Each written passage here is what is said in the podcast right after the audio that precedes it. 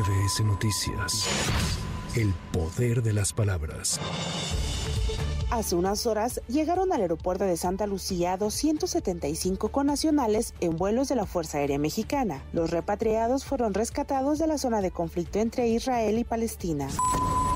Instituto Nacional Electoral ordenó a la aspirante presidencial de Morena, Claudia Sheinbaum, suspender la gira La Esperanza nos une, pues pueden poner en riesgo la equidad de la contienda. Sin embargo, sí podrá continuar actividades, pero solo en espacios cerrados y dirigidas a la militancia. Yo no veo una incongruencia porque efectivamente esta campaña La Esperanza nos une en los términos que se está haciendo hoy es con alta probabilidad ilegal y a partir de eso hay que reconducir a los términos y si no se reconducen, porque en los hechos nos rebasan estos límites, entonces suspender de manera definitiva cualquier acto que se pueda realizar. A través de redes sociales, Mario Delgado, dirigente de Morena, indicó que acatarán las restricciones y que la gira continúa.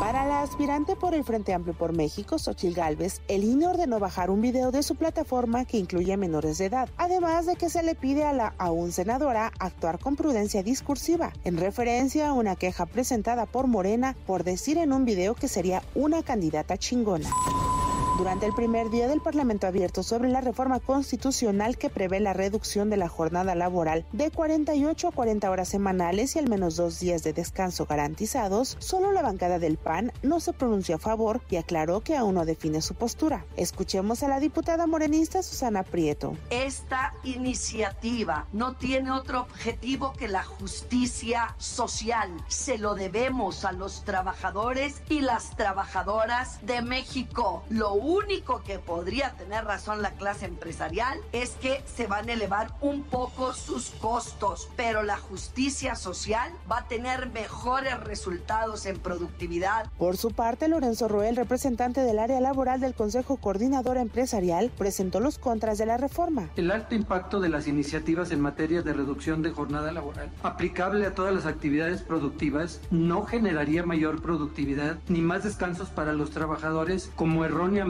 se ha verbalizado, sino que impactará en pago de tiempo extra y días de descanso laborados que incrementará los costos laborales entre un 25 y un 40% en algunos de los casos y que en consecuencia provocará el incremento en los precios de productos y servicios. En California, Estados Unidos, fue detenido Armando Escárcega Valdés, alias El Patrón, quien es señalado como autor intelectual del atentado cometido en contra del periodista Ciro Gómez Leiva el pasado 15 de diciembre. El detenido fue puesto a disposición del juez para el proceso de extradición. La vacuna de Pfizer para evitar síntomas graves de COVID-19 recibió opinión favorable de Cofepris para lograr su comercialización en nuestro país. Por otro lado, a la vacuna de AstraZeneca se le negó el mismo registro, pues no logró comprobar su efectividad contra las nuevas variantes del virus. Tras un receso de una semana, comisiones del INE aprobaron el anteproyecto de acuerdo mediante el cual los partidos políticos deberán postular a cinco mujeres como candidatas para las gubernaturas que se renovarán el próximo año. A más de una semana del inicio de los ataques de Hamas contra Israel, Ronnie Kaplan, vocero del ejército de Israel, reportó un saldo de 1.400 israelíes asesinados, 291 soldados caídos y 199 personas secuestradas. Además, instó a la población de la franja de Gaza a que evacúen al sur.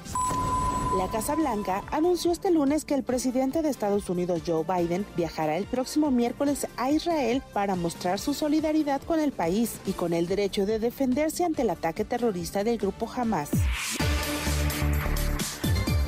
Entre críticas y manifestaciones, el Consejo Judicial Ciudadano avaló la ratificación de la fiscal Ernestina Godoy por un periodo de cuatro años más. Sin embargo, será el Congreso de la Ciudad de México quien decida la ratificación. La o el fiscal podrá ser ratificado, leo textualmente, por un periodo más a propuesta de este Consejo. Por su parte, el artículo 46, apartado C, inciso 8 de la señalada Constitución, dispone que el Congreso nombrará a la persona titular de la Fiscalía General de Justicia. De lo anterior se sigue que es competencia del Congreso de la Ciudad de México, no de este Consejo, nombrar o ratificar a la persona titular de la Fiscalía General de Justicia y que a este Consejo solo le corresponde emitir una opinión no vinculante.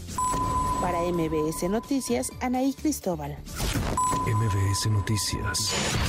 El poder de las palabras.